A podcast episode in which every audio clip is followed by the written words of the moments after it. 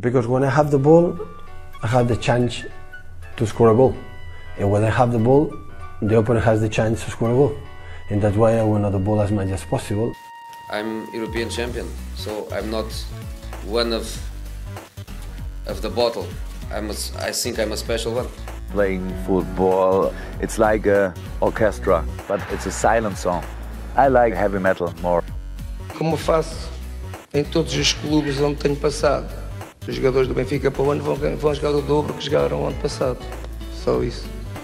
E o dobro se calhar é pouco. Olá pessoal, bem-vindos a Scout Talks, entrevistas aos principais intervenientes do jogo. Saímos a jogar com qualquer convidado.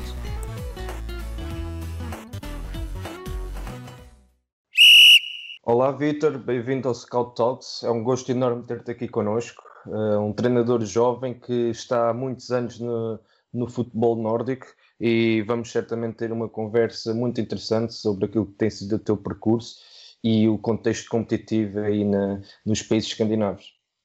Boa tarde, Francisco. O prazer é todo meu. Uh, desde já agradecer o teu convite, agradecer o vosso convite uh, e dizer que tenho acompanhado bastante aquilo que têm sido as vossas entrevistas a vários, uh, vários treinadores de renome e tem sido, tem sido excelente poder, poder ver os conteúdos que vocês têm, têm partilhado com, connosco e, portanto, é um, é um gosto estar aqui com, contigo a falar um pouco sobre aquilo que tem sido a minha experiência por aqui, por estes lados.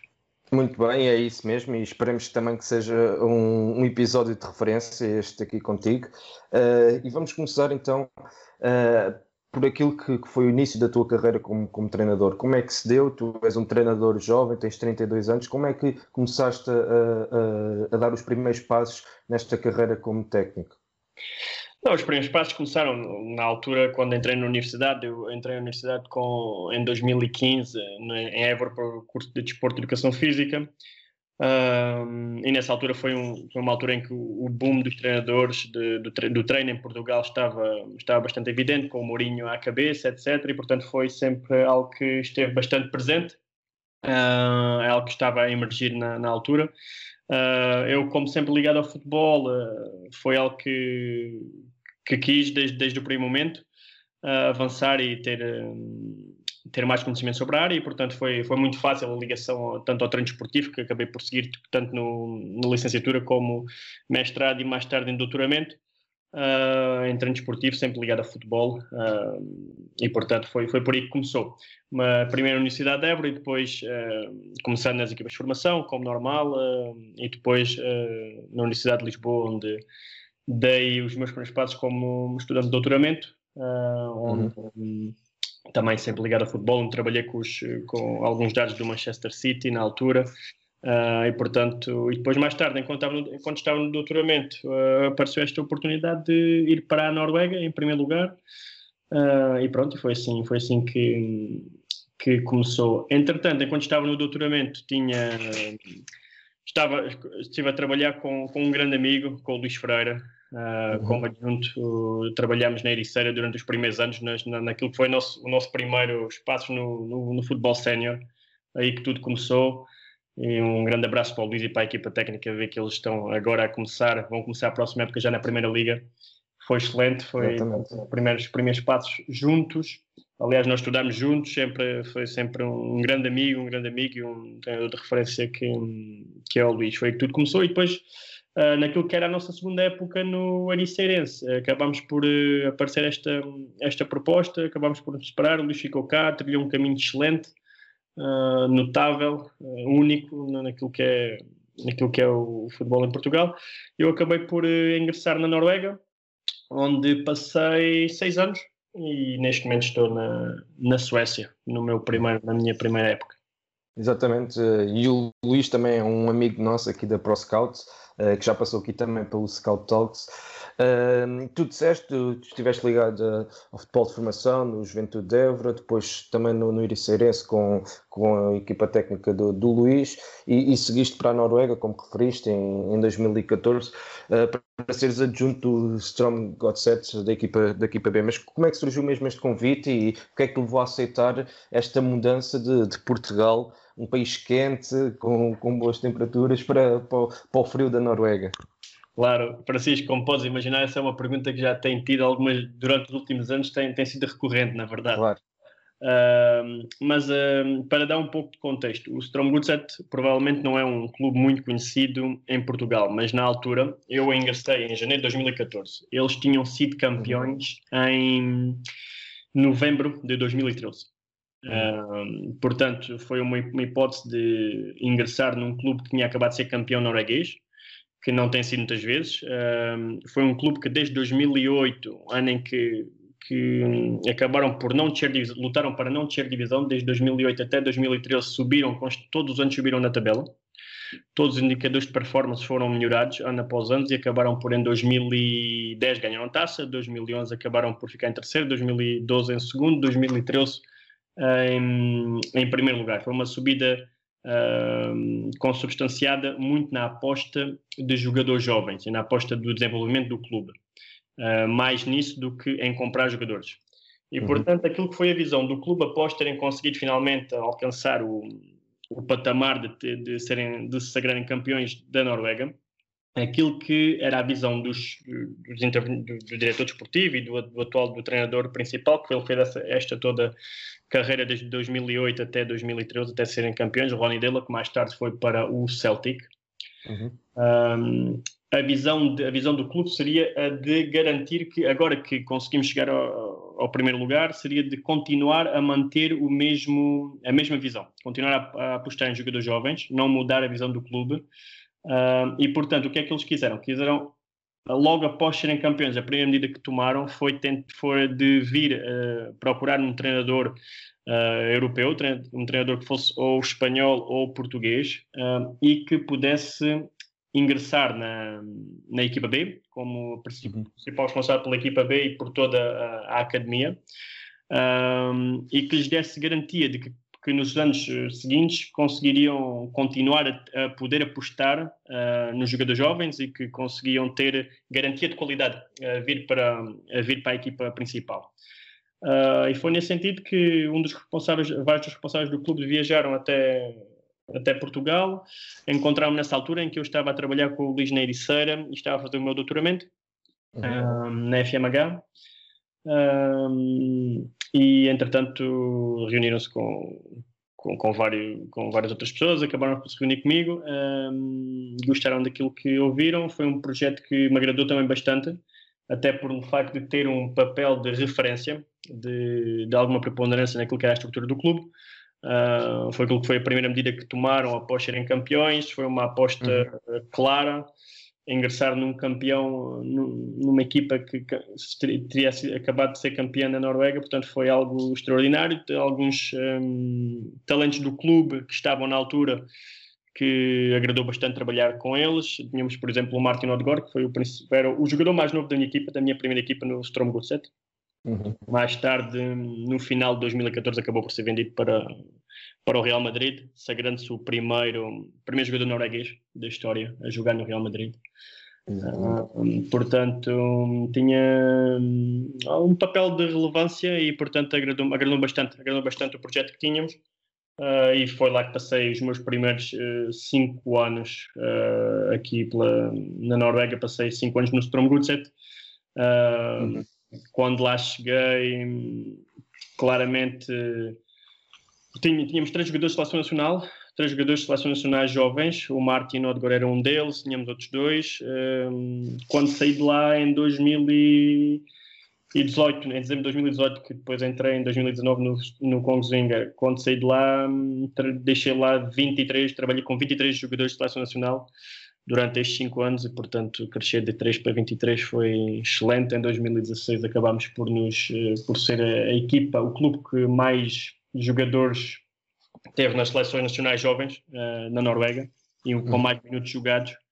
Uh, portanto, tivemos um crescimento, um bom crescimento, tivemos uma excelente. Uh, acabámos por vender, acho que sub-23, né, durante estes os primeiros três, durante os primeiros 4, 5 anos, os, em termos de vendas para fora, fomos também a equipa que, que mais vendeu. Storm Goods foi dos clubes que mais vendeu.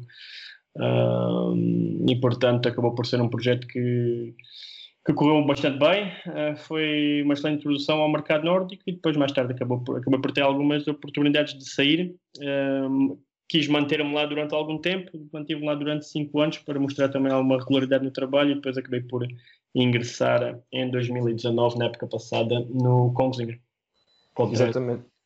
Exatamente, e, e, acabou por ser esta aposta uh, na metodologia por parte do, do clube, do Storm Godsets, acabou por ser uma aposta ganha, como tu próprio referiste agora.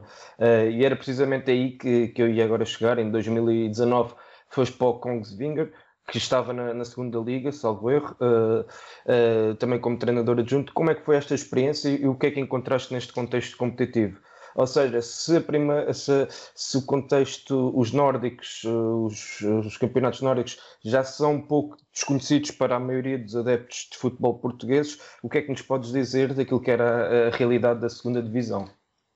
Uh, só uma pequena correção, Francisco. No, uh, quando sair do, do Strom Gutset para o Kongsvinger, fui como treinador principal para o Kongsvinger. Ah, ok. True, Strom Gutset estava como treinador principal da equipa B e, e depois fui como para treinador principal na segunda liga, na segunda liga norueguesa para o Kongsvinger. Exatamente, ok. Kongsvinger é um clube que em 2016, por exemplo, teve como treinador o Luís Pimenta, que fez um excelente trabalho. Uhum, acabou por ir com eles ao, à final da taça norueguesa, estando na segunda divisão, acabou por jogar uma final da taça em 2016, julgo que foi em 2016 com, contra o Rosenborg. Uhum. Um, e desde então ficou presente, pronto, uma excelente imagem dos treinadores portugueses lá. Uh, após, após o Luís ter saído, o Luís, saiu na, na, o Luís Pimenta saiu na, no final da época 2016, após ter ido à final da taça. Uhum. Um, uh, o que aconteceu foi que o clube, tanto em 2017 como em 2018, não conseguiu atingir os, os resultados que pretendia. Acabou por uh, ficar, eu creio que décimo lugar, décimo primeiro lugar, por aí, ambos uh, nas, nas seguintes, nos dois anos após o Luís ter saído. Uh, e pronto, que aquilo que já tinham procurado, gostavam de voltar a ter um treinador português, já tínhamos, já tínhamos tido alguns contactos, tínhamos acabado por não acontecer antes, acabou por acontecer depois. Um, e foi, foi uma, uma boa oportunidade. A, liga, a segunda liga norueguesa é uma liga bastante competitiva. Diria que é muito semelhante àquilo que é a segunda liga portuguesa também, em termos de, de semelhança entre as equipas. Uh, não existe, podes ganhar em qualquer lado, podes perder em qualquer lado. É muito renhido. O sistema de qualificação, as, as duas primeiras equipas sobem e depois tens até o sexto lugar um, uh, as outras quatro equipas, o quarto, quinto e sexto Uh, o terceiro, quarto, quinto e sexto acabam por lutar pelo playoff de acesso, uh, ainda à subida, portanto jogam depois da final. Quem ganhar deste torneio, entre o do terceiro ao sexto, acaba por, por tentar subir divisão contra a terceira última da, da primeira liga. Nós, o grande objetivo seria ficar em, nos, nos seis primeiros, tentar ir ao playoff de acesso. Acabámos por conseguir ficar em quinto lugar, Uh, uhum. Foi a melhor classificação do clube nos últimos 10 anos. Uh, portanto, melhorar daquilo que tinha sido um décimo lugar para um, para um quinto lugar, numa liga bastante renhida. Ganhamos o primeiro playoff de acesso à, uh, à subida e depois acabamos por perder no segundo playoff de acesso. Uh, foi que acabou a nossa época, mas bastante satisfeito com aquilo que fizemos. Uh, fizemos aquilo pronto, em termos de olhando para aquilo que foi os resultados, uh, fizemos o quinto lugar, tal como o Luís Pimenta tinha feito em 2016. Uh, ah, foram as duas melhores épocas, claramente, dos últimos 10 anos do clube, desde que o clube tinha estado na primeira divisão pela última vez, desde que subiu pela última vez, que foi em 2009. Estas foram as duas, as duas melhores épocas que, que tivemos e, portanto, foi um gosto de de objetivos alcançados e depois no final, da, no final desta época tive a oportunidade de tive a oportunidade de, de dar o passo para a Suécia. Uh, apareceram alguns convites uh, e portanto e entretanto entrei entrei agora na, na, na Suécia onde estou no Orebro Sport Clube e onde trabalho como first team coach. Uh, o clube tem uma tem uma estrutura muito semelhante àquilo que é a estrutura inglesa de manager, first team coach e depois os restantes adjuntos. Uh, portanto, o clube tem como manager o Axel Shell, que já está no clube há alguns, há alguns anos e ficaram bastante interessados em mim e acabamos por surgir o convite uh, para vir para First Team Coach, outra vez um projeto neste momento na primeira divisão sueca, que é superior em termos de nível àquilo que é a, a realidade norueguesa e onde consigo ter uh, um, tenho bastante uh, bastante relevância naquilo que é o, o processo de treino, uh, tanto, como, tanto no processo de treino como, no, como no, naquilo que é a estrutura do clube. Uhum. Exatamente, eu, eu aqui queria fazer essa, essa correção porque há bocado tinha-me enganado, era, eu tinha aqui essa, esse apontamento que tinha sido treinador na, na, segunda liga e também nesse sentido de uh, dar continuidade ao trabalho que, que, o Luís tinha feito, o Luís também que já, já foi aqui convidado, não deste podcast, mas numa entrevista da ProScout e que agora recentemente até assumiu o comando técnico da seleção sub-19 da, da Noruega, salvo erro. Uh, e, e, é bom ver os portugueses a darem cartas uh, aí na, no norte da Europa. Uh, e eu agora ia falar precisamente aí sobre a tua mudança para, para a Suécia, para o Orebro, e perceber como é que se dá esta mudança de, de, país, de contexto, já falaste um pouco, mas também falar sobre aquilo que, que é o teu perfil uh, como First Team Coach e as tuas responsabilidades no, no período de treino e, e de jogo. Uh, sim, claro. Uh, não, eu, eu, tinha contrato dois anos no, no Kongsvinger, após, uh, após terminar a época de 2019, ainda tinha época, esta época supostamente ainda, ainda teria contrato com o Kongsvinger, mas após ter surgido, ter surgido esta, esta hipótese, acabámos por uh, amigavelmente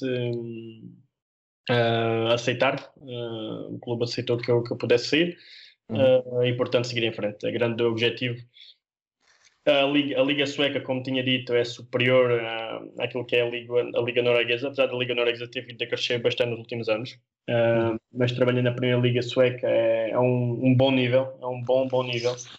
Um, e portanto foi uma experiência que, que queria ter, especialmente também pelo facto de trabalhar num clube que tem uma estrutura diferente daquilo em que eu estava habituado a trabalhar. Eu ainda nunca tinha trabalhado num clube onde existisse o, o conceito de manager, em vez de diretor desportivo e treinador principal, mas o conceito de manager e de first team coach, e portanto acho que hum, bastante relevante. Uh, não só por dar um passo em frente em termos de nível competitivo, mas também pelo facto de ter uma, uma organização diferente. Aqui na Suécia uh, existem vários clubes, não são muitos, mas existem vários clubes, existem 4, 5 clubes que, que têm essa estrutura de, de manager. Portanto, é algo que eles uh, estão muito ligados àquilo que é a cultura inglesa e que um, trazem uh, e que utilizam bastante uh, semelhanças. Uhum. enquanto first team coach, aquilo que é, tens como principal responsabilidade, tens como principal responsabilidade o processo de treino, aquilo que é o dia a dia da tua equipa. trabalhas praticamente como um head coach, tirando. Sabendo que uh, tens uh, acima de ti o manager, a pessoa que faz o controle do mercado e que é líder, é, tem principal responsabilidade no, no momento de direção do jogo, de liderança durante, durante o jogo. Durante a semana tens principalmente tens a principal responsabilidade de organizar tudo aquilo que é a semana de treino uh, e tens uma ligação pronto, muito tens uma ligação muito próxima com com o manager do, do clube e tudo aquilo que é intervenção no mercado. Uh, e pronto, é basicamente, é basicamente o trabalho de, daquilo que é um treinador principal, uh, excepto uhum. uh, a, a, liderança no dia do, do jogo. E, o, e o contacto com o mídia, com os mídia, que também é mais feito pela, pelo, pelo manager. Uhum, muito bem. Uh, e como é que, até o momento, como é que, como é que tens avaliado a vossa, a vossa temporada? A nossa temporada, nós estamos, o projeto do, do Orebro é, fez-me lembrar um pouco aquilo que foi o projeto inicial que me foi proposto pelo Stromgutset. Uh, ah, tem bastante semelhanças. Temos, bastante, temos vários jogadores de seleção nacional, vários jogadores jovens, no qual o clube quer apostar, até porque aqui na, na Allsvenskan, naquela que é a, na primeira, a primeira liga sueca, existe uma diferença, a diferença, por exemplo, entre o budget do Malmo, que é que é cronicamente o principal candidato ao título, e aquilo que são ali o top, top 6, top 8 é bastante diferente daquilo que é os, as, restantes, eh, as restantes equipas. Existe uma diferença bastante grande em termos de budget. Há semelhança daquilo também que existe na Liga Portuguesa, por exemplo, entre os três principais e depois os restantes. O Braga também já, já tem um budget bastante próximo, mas existe uma discrepância bastante grande. E, portanto, para nós, a visão do clube para conseguir uh, a, longo, a longo termo, médio e longo, longo prazo, conseguir lutar pelos lugares que dão acesso à Europa, estar entre os primeiros seis. Uh, aquilo que tem que fazer é uma aposta clara naquilo que é a formação de alguns dos jovens que já estão na equipa principal, tentar desenvolvê-los e mais tarde, eventualmente, com vendas, reinvestir o dinheiro das vendas de jogadores no, no mercado e, e dessa forma conseguir aos poucos colmatar o, a diferença que existe entre, uhum. entre o meio da tabela e aqueles que estão um pouco mais acima da tabela. É uma equipa que nos últimos anos tem, eu creio que desde nos últimos cinco anos um, fez nono lugar em, em quatro deles. Portanto, em dois, apenas em 2017 fez décimo primeiro e nos outros quatro fez uh, nono lugar. Portanto, é uma equipa de meio da tabela, uma equipa que está consolidada ali no meio, entre nono, décimo, décimo primeiro, é onde tem estado nos últimos desde 2015, 2014. Um, é uma equipa que tem nos últimos, nos últimos anos tem, tinha jogado com uma, em termos táticos com uma, uma linha de cinco defesas uhum. organizada, um bloco defensivo um pouco mais baixo.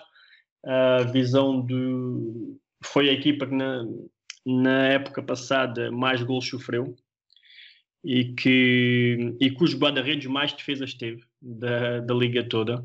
Portanto, seriam, foram dois parâmetros que, que o clube queria queria mudar, acabamos por mudar para uma, para uma, uma defesa de uma linha de 4, uh, eh, um pouco mais agressivos, defender um pouco mais alto, etc. Portanto, tem sido esse, esse tem sido o principal, um, o principal um, aspecto que temos tentado desenvolver. Neste momento, a pausa, a pausa devido ao corona foi uma pausa que nos ajudou de certa forma, apesar de não ser, claro, não ser algo agradável, mas foi algo que nos ajudou de certa forma para ter mais algum tempo para trabalhar. Utilizamos bem essa pausa, uh, acabamos por, uh, neste momento estamos uma das quatro melhores defesas do campeonato, uh, estamos também a meio da tabela, neste momento tudo em aberto após 17 jogos, ainda nos faltam, faltam -nos, são 30 jogos, portanto faltam-nos 13, mas estamos, estamos naquilo que, estamos dentro daquilo que são as expectativas do clube e portanto o principal seria agora, médio e longo prazo, continuar com, a desenvolver aquilo que aquilo que são os jogadores, uh, desenvolver aquilo que tem sido um novo modelo de jogo, porque temos tentado mudar bastante desde a minha chegada. Um, e pronto, e é assim. Uh, vamos continuando, continuamos a trabalhar. Sabemos que o projeto seria de dois, três anos uh, e de, para, tentar, para tentar desenvolver a equipa. Uh, mas para já, para já sólidos na linha daquilo, em termos de classificativos sólidos e na linha daquilo que temos vindo a fazer apesar das mudanças que temos vindo uh, a fazer também. O Orebro é também uma equipa que, na ida ao mercado, é uma ida ao mercado que não podemos por simplesmente só comprar jogadores, não é? E, portanto, temos, claro, que, claro. Tem que ser, temos que aproveitar as, as, janelas de mercado que temos para fazer alguns ajustes. E sabemos que esses ajustes irão demorar algum tempo até chegar exatamente onde queremos, mas para já estamos no bom, bom caminho, já conseguimos melhorar aquilo que tem sido a, a nossa performance defensiva o que algo que é fundamental para, para consolidar os próximos passos. Muito bem, e era, e era precisamente aí que eu, que eu ia focar a questão do, do próprio modelo e das ideias base. Como é que caracterizas aquilo que tem sido o vosso modelo e a evolução que tem feito uh, ao longo desta temporada? Eu diria que o, no, aquilo que, o, o nome que tenho vindo a construir na, aqui, aqui pelos países nórdicos, na Noruega, ser, ser, ser visto como, diria que por toda a gente, como um treinador ofensivo. Uhum. Um treinador bastante ofensivo. No Stromgutset, por exemplo, é, dois dos cinco anos fomos um, o melhor ataque de toda a Noruega, de todos os campeonatos profissionais e semi-profissionais. Fomos o melhor ataque com a equipa B.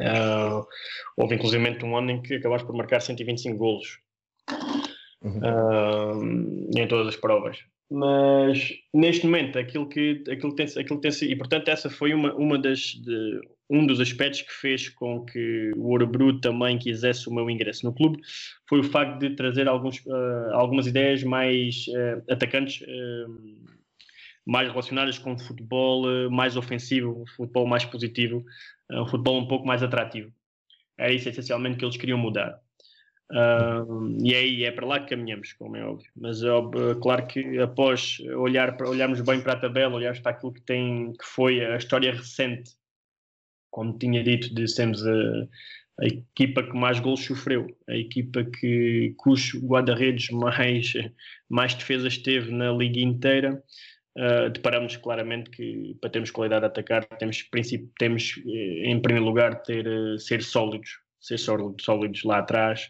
Temos de ter um processo defensivo que nos permita passar menos tempo a defender, que nos permita estar menos expostos e que nos permita recuperar a bola em zonas onde consigamos atacar um pouco melhor.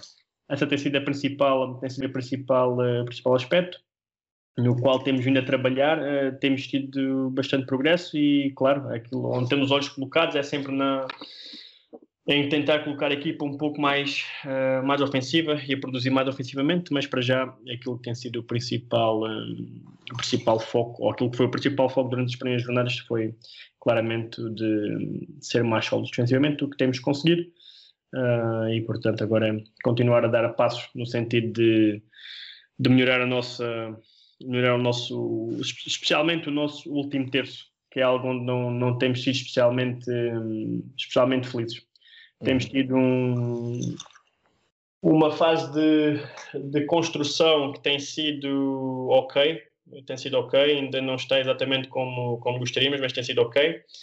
Uh, durante alguns jogos tem sido boa. Uh, temos chegado várias vezes ao último terço, uh, chegando ao último terço.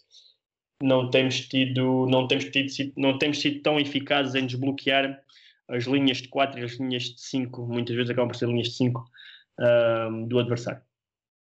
Uhum. Uh, muito bem, e, e, agora falando um pouco, já falámos da questão coletiva, não é? Agora falando um pouco sobre a, a nível individual, a, a, sensação que, que me dá é que os campeonatos nórdicos também estão a começar a apostar cada vez mais uh, em jovens jogadores de qualidade. Acho que, que, o futebol de formação também tem vindo a ser trabalhado nesse aspecto. Uh, que jogadores jovens é que tu recomendas? ganhar eh, na liga em termos individuais também é uma área que, eh, na qual trabalhamos, a área de scouting, e gostaríamos de saber a tua opinião em termos uh, de jovens a seguir esta temporada na Liga Sueca. Claro, claro. Antes, aliás, antes de irmos à Liga Sueca, eu diria até aproveitaria para, para mencionar que um dos, estando agora no, no, futebol português, o Noah Olm, foi um jogador com o qual também treinei. Ele é avançado do Vitória de Guimarães, foi comprado esta época ao Red Bull Leipzig uh, com quem trabalhei na altura no Stromgutset e acabámos pelo vender ao Red Bull Leipzig, o Leipzig agora uh, ao, ao Guimarães.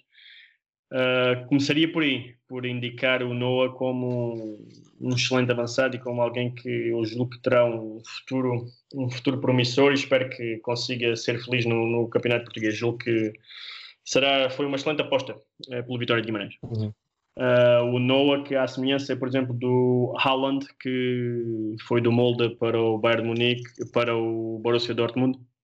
Uh, são os dois, o Haaland é nascido, eu creio que é nascido em 2000, eu era um dos avançados da seleção, o Noah em 2001, são dois dos principais, uh, dois dos principais nas suas respectivas seleções nacionais norueguesas, foram dois dos principais jogadores de ambas, de ambas os, as faixas etárias.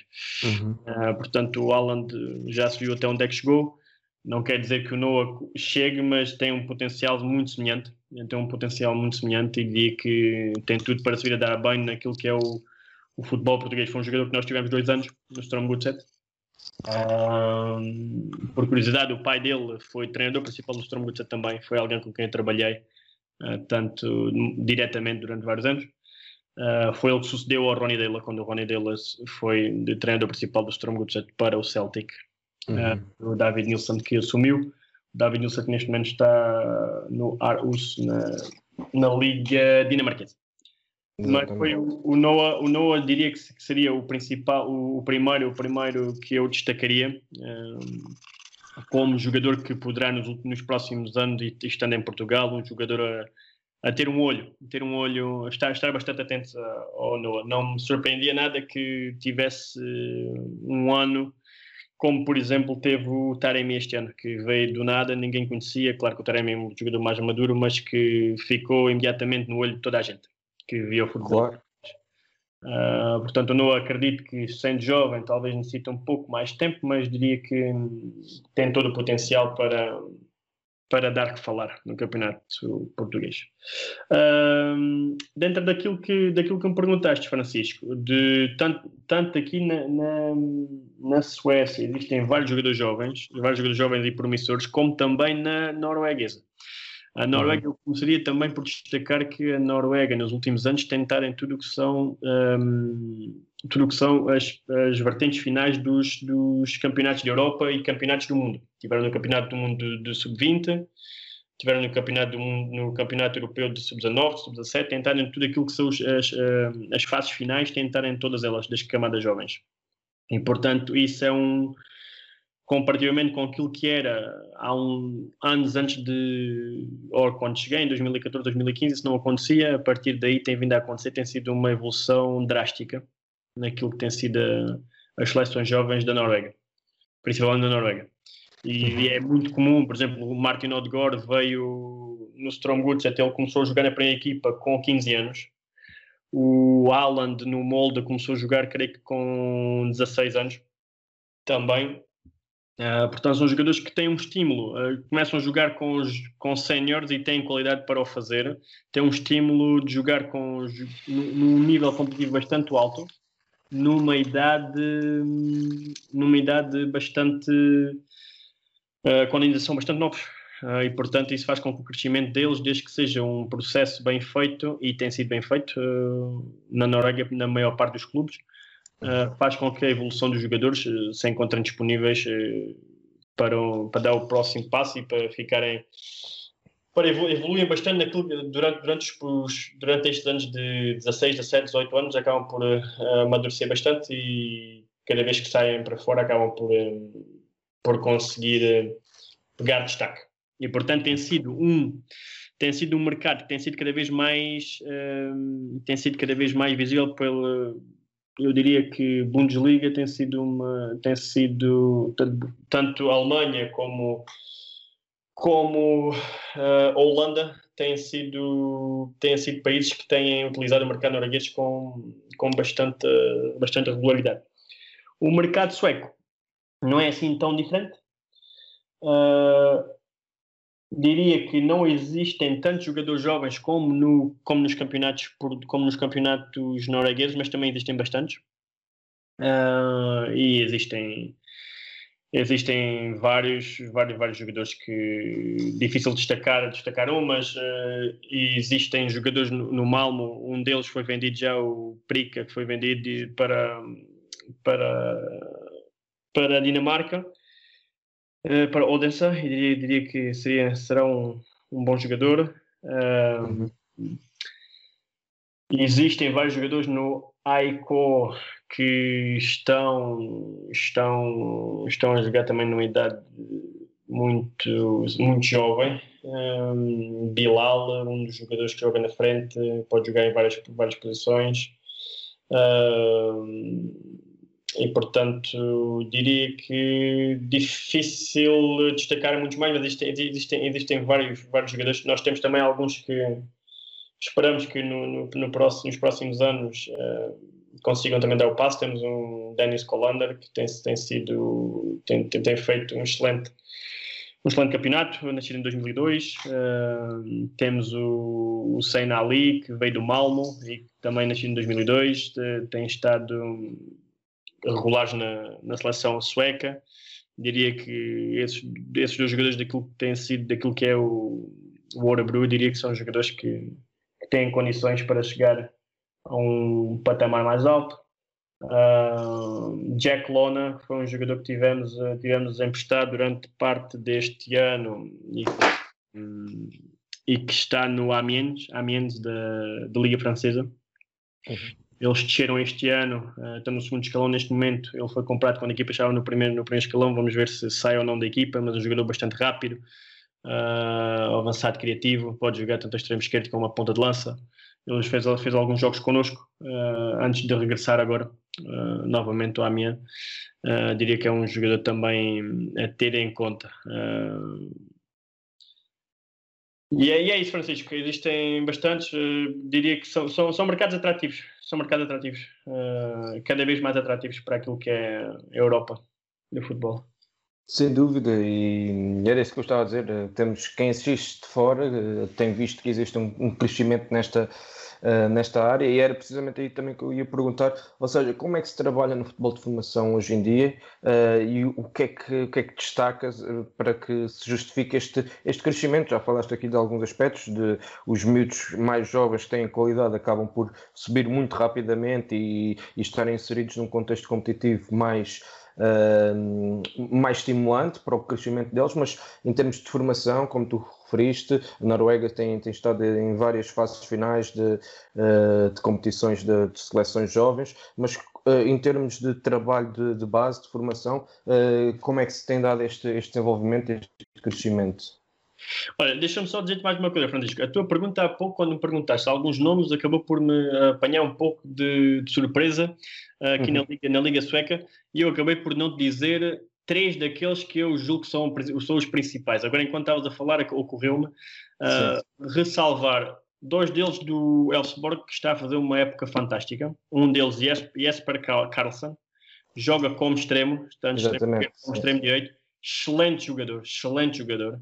Uh, sairá, diria que a muito curto prazo. Uh, outro, do, outro jogador do, do Elfsborg também, Simon Nilsson, número 10. Uhum. Pode jogar. Já destacámos no nosso site, exatamente. Já?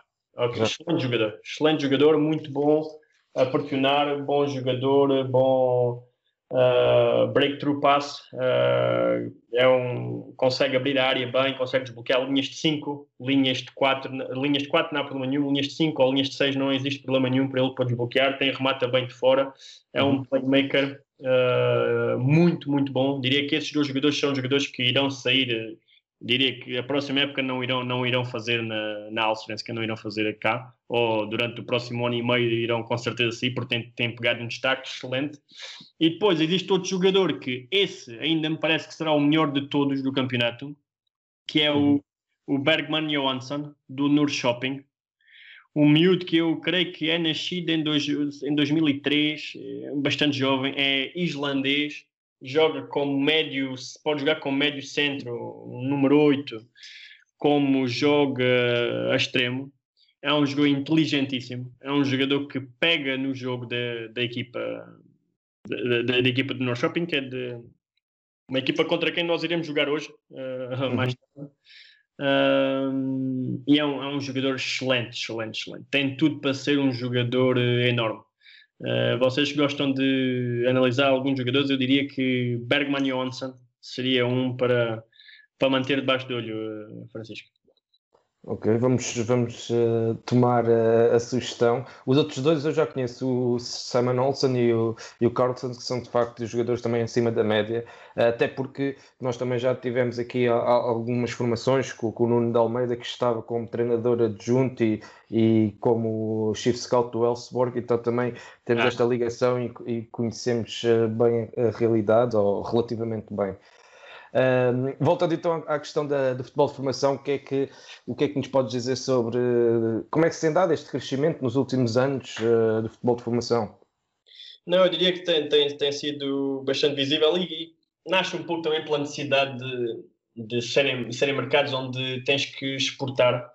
Um, e então acaba por, acaba por ser uma, uma porta fácil de, de tentar fazer algum dinheiro com o mercado de transferências, uh, não podendo competir diretamente com os outros clubes europeus, acaba por ser essa a forma de gerar, gerar uh, alguma receita e de garantir uhum. que te mantens competitivo, até porque a ideia de, por exemplo, do Malmo é sempre uma, uma equipa que tenta uh, ano após ano dar passos na Europa e tentar próximos, este ano eu julgo que eles perderam na Liga Europa, nos oitavos de final com o Wolfsburgo, não sei se nos oitavos, nos 16 avos, acho que foram nominados pelo, pelo Wolfsburg e, portanto, existe sempre essa necessidade de, apesar de, comparativamente com aquilo que é eh, as outras equipas suecas, por exemplo, terem um, um budget bastante superior, quando vão, uh, comparativamente com aquilo que são as outras equipas que têm que, têm que enfrentar na Europa, a solução que têm é tentar de tentar eh, vender alguns jogadores, tentar fazer fazer alguma receita por essa via para tentar para tentar esbater o gap que eventualmente existe. Uh, e o Malmo é um, é um exemplo. Uh, existem todas as equipas que vêm, que, vêm, que estão, que estão neste, neste, neste mercado, neste, neste patamar, acabam por, por ter, ter uma, uma, visão, uma visão semelhante e, é, e é, esse, esse, é o principal motivo pelo facto um, pelo qual um, tem vindo a desenvolver bastante e tem sido utilizado bastante jogadores jovens no, no, nos mercados nórdicos. Acaba por ser bastante atrativo e acabam por, tanto na Noruega como na Suécia, bastante jovens acabam por sair e acabam por sair por quantias bastante avultadas, uh, o que lhe permite aos clubes continuar a reinvestir e continuar a tentar essa progressão uh, uh, de crescer em termos de budget e crescer em termos competitivos. Claro. e tu acreditas que hum, nos últimos anos, pela experiência que, que tens aí, uh, achas que, que, o aspecto físico tem perdido preponderância uh, face ao que acontecia há alguns anos atrás e que hoje a componente Sim. mais tática e técnica do jogo tem vindo a, a ganhar no contexto dos campeonatos nórdicos? Claramente, claramente.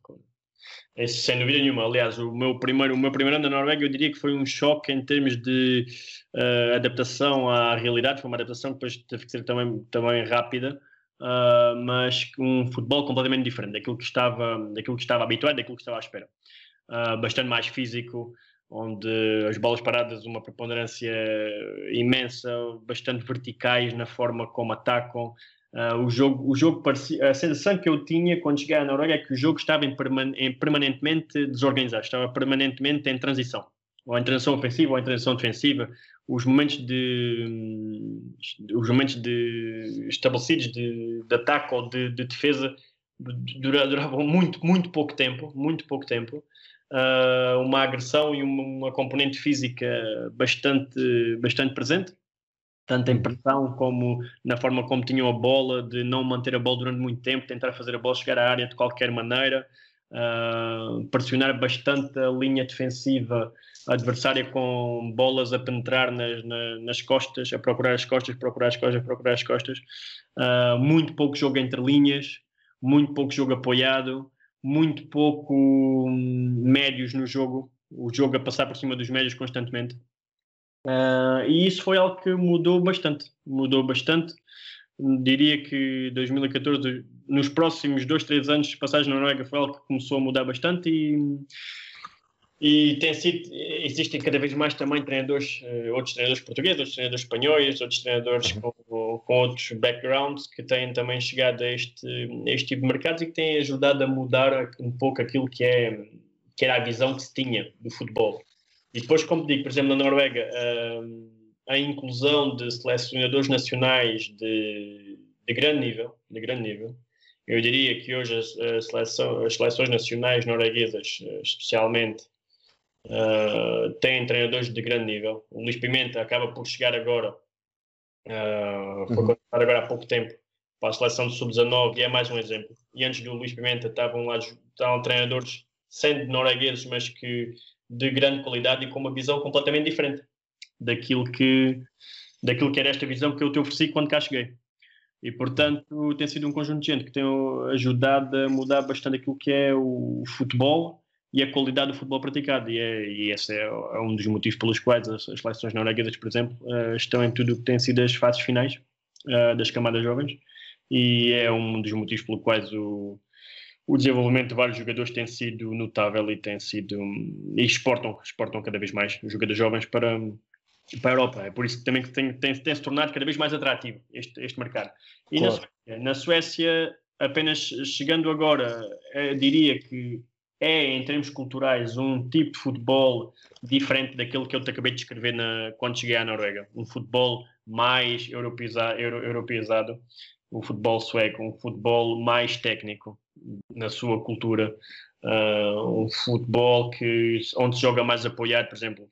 Uh, acho, uh, existem várias equipas que competem pela posse de bola, ah, na, na, tanto na primeira como na segunda liga tenho tido a oportunidade de ver também alguns jogos de segunda liga sueca e existe uma, uma tendência, uma intenção clara para manter a bola. Uhum. Claro, uma tendência clara para tentar uh, ter diferentes opções na, na, na fase de construção de jogo. Aliás, um, uma das principais, uma das principais uh, dinâmicas que, na verdade, acabam por quase todas as equipas ter na, na fase de construção é tentar ou tanto equipas que jogam com, com três defesas, com três defesas ou, ou, ou, que jogam com uma linha de quatro, acabam por tentar estabelecer sempre com uma linha 3 na fase de construção, numa tentativa de ter, uh, ter vantagem numérica para começar a construir. Uh, quase todas as equipas fazem isso. Quase todas as equipas fazem isso. Quase todas as equipas têm a intenção de de jogar e jogar não só pelos não só não pelos corredores externos como na Noruega acontecia muito há uns tempos atrás mas jogar por ter um bom corredor central. A equipa do North Shopping por exemplo é uma equipa onde claramente faz isso faz isso com bastante qualidade. O Elfsborg é uma equipa um pouco mais de corredor externo mas também utiliza bastante bem numa primeira fase aquilo que são os os médios, um, e isso tudo faz com que existam, claro, mais uh, os jogadores com qualidade chamados a, chamados a intervir no jogo, passam mais tempo na bola e conseguem claramente destacar-se mais, o que torna, o que torna cada vez mais apetecível este, este tipo de mercado. Uh, mas sim, diria que Suécia, comparativamente com a Noruega, qualquer forma mais técnico, mais futebol apoiado, apesar da Noruega ter, dar, ter, ter vindo a dar uh, excelente espaço em termos de qualidade de jogo, mas digo a qualidade de jogo superior ainda na Suécia e diria que jogadores que jogadores que jogam atualmente na primeira liga sueca, aqueles nas melhores equipas, são jogadores que conseguem perfeitamente dominar o centro de jogo, conseguem viver bem no corredor central, conseguem jogar sob pressão. Um, e, portanto, são jogadores cada vez mais uh, europeizados, diria eu, uh, completamente prontos para, para, um, para ligas com, com, com, maior, uh, com maior nível competitivo. Exatamente. E falando disso, agora também perceber como é que tu, uh, de certa forma já, já, o fizeste, mas como é que caracterizas em traços gerais estes campeonatos nórdicos e como é que podes vender, uh, por assim dizer, uh, às pessoas que não acompanham os campeonatos nórdicos para, para o fazerem? Como é que podes promover, especialmente agora a Liga Suécia? Eu diria que cada para já a principal, a principal questão é que existe cada vez, cada vez mais os, os scouts estão, estão, estão virados para cá e existe existe muita, muita observação daquilo que são os jogadores suecos, os jogadores nórdicos. Eu diria que Noruega, Suécia, a Dinamarca já de qualquer forma um pouco mais europeizada também, mas três mercados bastante acessíveis e que exportam, exportam bastante, ano, ano após ano, acabam por exportar bastantes jogadores para, para o resto da Europa. Um, o que é que eu poderia dizer o que é que eu poderia dizer mais relativamente a este tipo de como, como vender? O que eu, é exatamente isso é um, é um jogo cada vez mais técnico onde existe cada vez mais preocupação pelo futebol positivo. Jogar de forma atrativa criação de hipóteses de gol uh, chegar ao último terço de forma apoiada tem sido uma preocupação eu diria que das de todas as equipas que estão, uh, se olhar rapidamente para aquilo que é a tabela, uh, eu diria que a grande maioria, eu diria que 75%, de, 80% talvez de, das equipas são equipas que tentam construir. Existem, claro, há sempre algumas exceções, mas eu diria que, aqui para a tabela, eu diria que até hum, existem pelo menos umas 12, umas 12 equipas que são equipas que que jogam futebol, tentam jogar um futebol bastante positivo. Uh, e isso, portanto, claro que coloca sempre um, mais algum valor nos jogadores que, nos jogadores que estás a utilizar. Uh, colocas os jogadores em evidência e acabas por, por lhes por, por, por colocar em evidência e mostrar se eles são ou não são ou não são capazes de, de, de lidar bem com, com pressão, de lidar com a bola, de criar, etc. E portanto, isto tudo este tipo de futebol associado ao facto de um, o facto de, de jogarem em idades bastante novas, de existirem vários jogadores de, de idades bastante jovens a serem capazes de ter oportunidade para jogar numa primeira liga, uh, jogando-se um futebol que é cada vez mais a preocupação de ser um futebol positivo, faz com certeza com que acabes por ter uma evolução, uh, uma boa evolução, uma, um bom, uma boa perspectiva de evolução, uh, e é por isso também que cada vez mais cada vez mais se olham para estes mercados que para além disso são mercados que, comparativamente com o facto de, de buscar uh, ou tentar comprar alguém, um jogador eh, espanhol, no campeonato espanhol, no campeonato português, etc., são, são em termos de, de valores mais baixos e que uhum. começam a ter bastante qualidade. Claro que não, é uma, não tem qualidade de uma, de uma liga portuguesa ou de jogador português, como é óbvio, mas começa a, começa a ter cada vez mais e começa a ser cada vez mais atrativo por, eh, por essa via, pelo facto de cada vez mais futebol positivo um, e cada vez mais também uh, darem-se hipóteses, claras hipóteses a jogadores mais jovens. Claro. Uh, e, e, e, falámos aqui já do crescimento acentuado dos campeonatos nórdicos, mas o que é que está a faltar para que, neste caso, os grandes clubes da, da Dinamarca, da Noruega, da Suécia, que se consigam aproximar uh, das ligas de, de, topo ou dos clubes de topo a nível europeu, ou pelo menos uma segunda linha, uh, por exemplo, na Liga Europa? Não, claro, claramente. Não, eu diria que falta a capacidade, de, nesse, nesse sentido, falta a capacidade de retenção, de retenção de alguns dos talentos que cá têm, até porque talentos produzidos e que existe, chega a um certo ponto em que acabam, acabas por não poder renunciar. Quando colocam as verbas que têm colocado na mesa, acabam por não poder renunciar, acabas por ter, ter que vender os, os teus melhores jogadores e, portanto, é difícil manter hum, aqueles são os teus melhores jogadores durante muito tempo. O Malmo tem sido aquilo que é a principal, hum, eu diria, o mal de, do contexto nórdico. O Malmo, talvez a melhor equipa, o Malmo, o EFC Copenhaga e o Midtjylland, dois deles na Dinamarca, um deles na Suécia, seriam as três equipas que mais próximas estão de competir na Europa.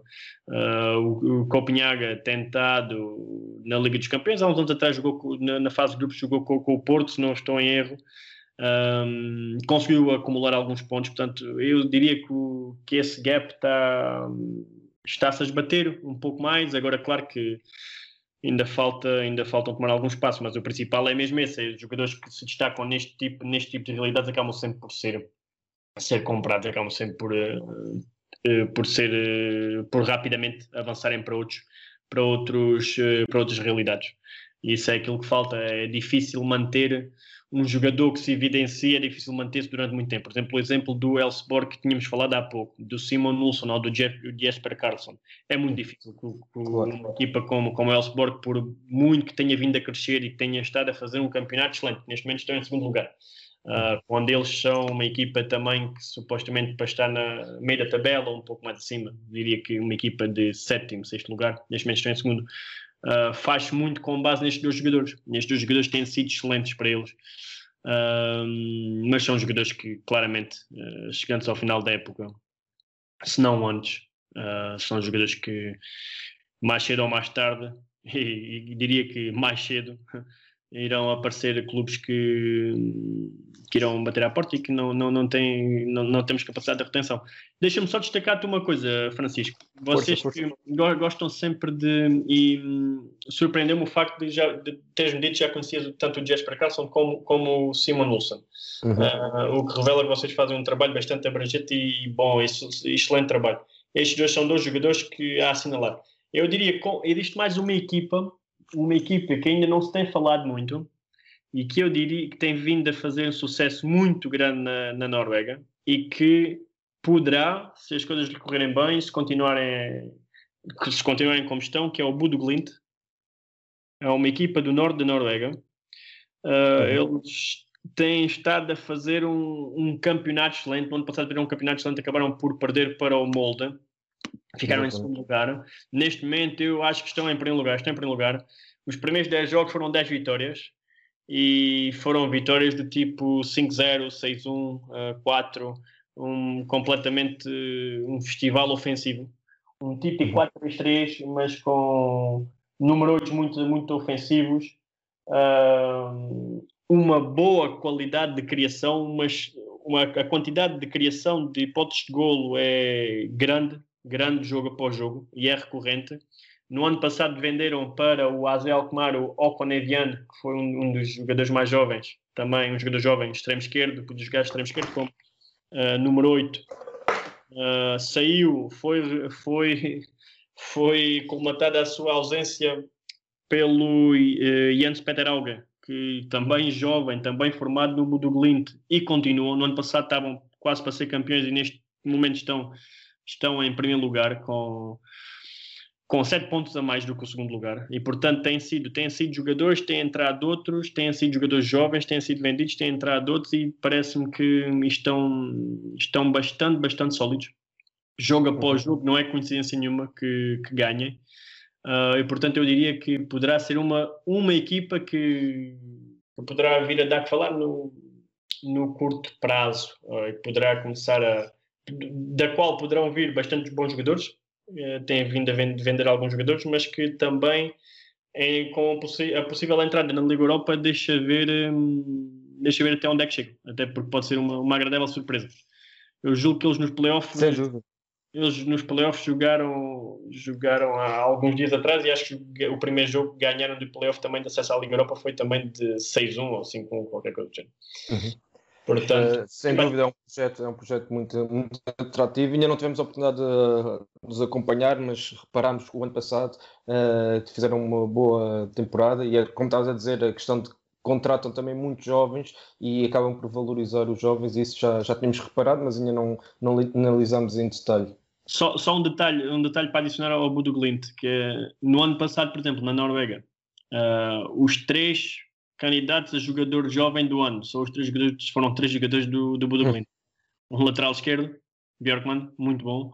Uh, um Okonevian, que foi, foi consequentemente o melhor jogador da liga e o melhor jogador jovem. E o um, Patrick Berg, número 6, muito bom jogador. Ok. Uh, Agradecemos também as sugestões. Uh, vamos entrar aqui na, nas duas perguntas finais.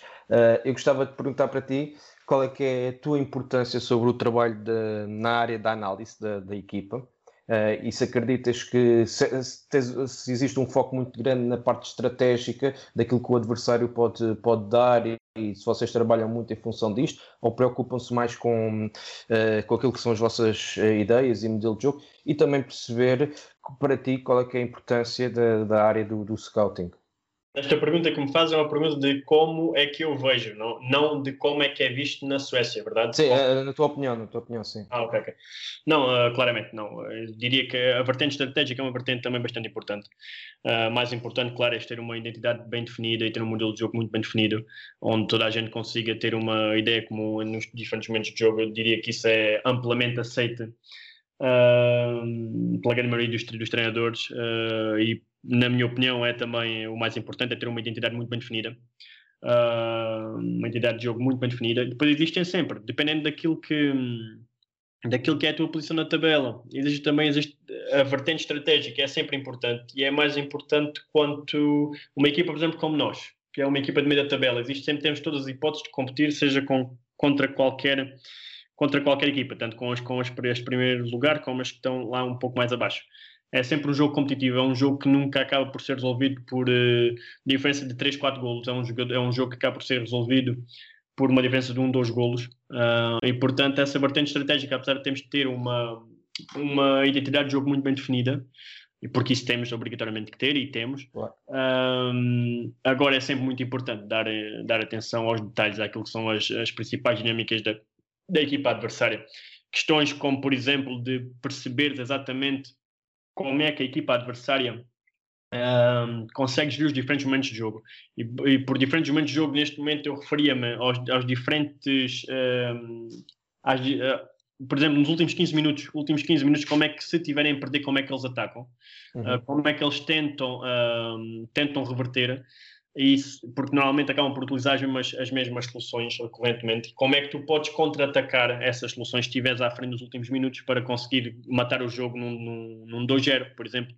Um, como é que consegues gerir com esse, essas diferentes dinâmicas que as equipas estão habituadas a recorrer? Isso é extremamente importante em termos estratégicos, com uh, os diferentes. Uh, com com o relógio, com o relógio de jogo, como é que eles costumam entrar no jogo, como é que costumam finalizar o jogo, se estiverem a defender, se estiverem a atacar, que tipo de substituições é que utilizam. Isso para te preparar também aquilo que é o teu, a composição do teu banco, as hipóteses para as quais tu, eh, que jogadores levas eh, já a pensar, especialmente numa, numa fase como esta, onde nós uh, temos cinco substituições, podemos fazer cinco substituições uh, podendo fazer cinco substituições, essa vertente estratégica é cada vez é ainda mais importante. Uhum. Perceber que tens cinco oportunidades para mexer no jogo uh, e para o fazer balançar mais a teu favor. Portanto, eu diria que é fundamental perceber quais as. Dentro da identidade de jogo da equipa adversária também, uh, perceber quais as dinâmicas que eles utilizam como planos B na tentativa de alterar ou manter o resultado e, e consoante isso, para ti saberes como contra-atacar essas, essas soluções, como tirares partido disso, diria que é extremamente importante. E mais uma vez, em jogos que são balanceados, em jogos que são de 1-0, de, uh, onde, onde, ganhas por um, onde perdes por um, uh, diria que essa vertente é extremamente importante. Claro, mais uma vez, realçar que sem teres uma identidade forte não vais a lado nenhum, mas especialmente nesta fase e com as tais 5 substituições, é importantíssimo teres a, a atenção à vertente estratégica. Sem dúvida. E em relação ao scouting, eh, como é que tens visto o crescimento e a tua opinião sobre esta, sobre esta área aí nos campeonatos nórdicos? O scouting, eu diria que tanto nos campeonatos nórdicos como nos restantes tem sido um, tem sido um, tem, tem havido um crescimento enorme, tem havido um crescimento enorme e todas as equipas que se prezem boas equipas, todas as equipas que não queiram perder o comboio, uh, são equipas que têm, que têm obrigatoriamente de dedicar bastante ao, ao, àquilo que é a observação. A observação, já falámos de observação em termos de, de equipas, mas observação de jogadores.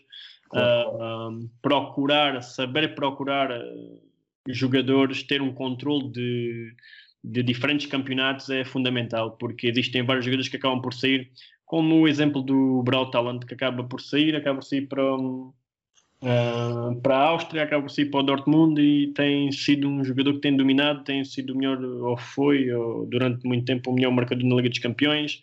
Uh, portanto, é fundamental seres capaz de identificar de uma forma uh, precoce, de uma forma mais à frente do que, a tua, do, do, do, do, do que os teus adversários, este tipo de jogadores. Sem é, dúvida. Equipas, que, clubes que não. Eu diria que qualquer clube, qualquer clube que se preze, qualquer clube que queira andar na vanguarda é um clube que dedica obrigatoriamente, e tem que dedicar obrigatoriamente, cada vez mais do seu budget àquilo que é a observação. Sem dúvida. Uh, Vitor, última questão. Uh, gostávamos de perguntar, uh, neste caso, Uh, já estás há, há, vários anos aí na, na Escandinávia. Uh, quais é são as tuas expectativas para, para, o teu futuro? Ainda és um treinador jovem, com 32 anos, mas quais é são os teus sonhos e o que é que esperas alcançar nos próximos anos? Não, os objetivos, como qualquer jovem treinador e jovem ambicioso, seria, como é óbvio, treinar numa das principais três ligas uh, europeias, e como treinador principal, não como treinador adjunto ou como analista, mas como treinador principal, que é isso que, que me toca, pelo menos a mim, mais. Uh, agora, como é óbvio, existe uma escada pela qual teremos que passar, existe um conjunto de experiências pelos quais temos que, temos que vir a, a passar.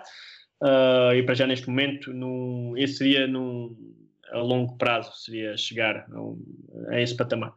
Antes de lá chegar, como é óbvio, neste momento é onde tenho a maior parte do meu nome, será no, aqui na, na, nos países nórdicos, especialmente na Noruega, cada vez mais na Suécia. A vinda para a Suécia foi também uma vinda com a intenção de expandir aquilo que é o meu mercado de, no qual sou mais conhecido.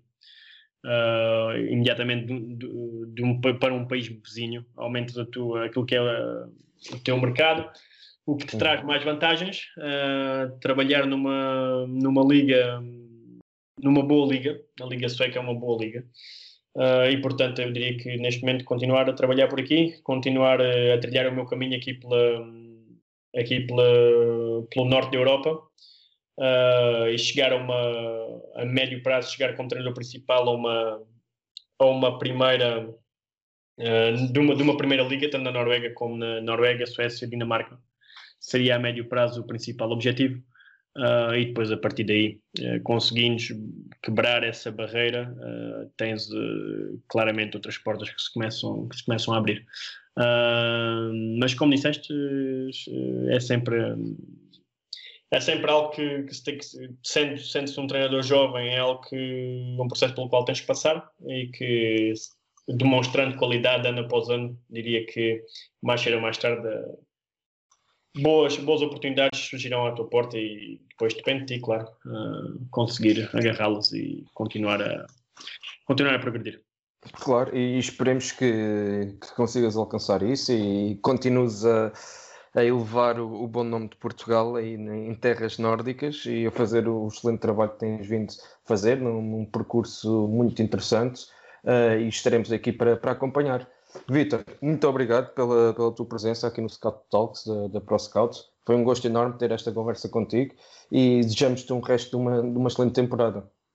Francisco, muito obrigado e um grande abraço para todos vocês e desejar-vos as maiores felicidades para aquilo que é o vosso futuro. Vocês têm feito um trabalho excelente, tal como comecei por dizer no início da nossa, da nossa conversa e dar-vos uma palavra de força porque realmente têm vindo a produzir conteúdos de elevadíssima qualidade e continuem. Uh, continuem no bom caminho em questão e porque é, é, excelente para todos nós, treinadores, também continuamos a acompanhar e temos uh, vindo a acompanhar não só aquilo que vocês produzem com as entrevistas com os, com os, os treinadores que têm vindo a falar, como também uh, alguns dos vídeos que vocês colocam a mostrar alguns dos jogadores e Uh, portanto, tem sido, tem sido excelente aquilo que vocês têm vindo a fazer, portanto, para, para nós uh, continuarmos a acompanhar, portanto, muito boa sorte para o vosso futuro também e continuem um excelente trabalho que têm vindo a fazer. Muito obrigado, Vitor.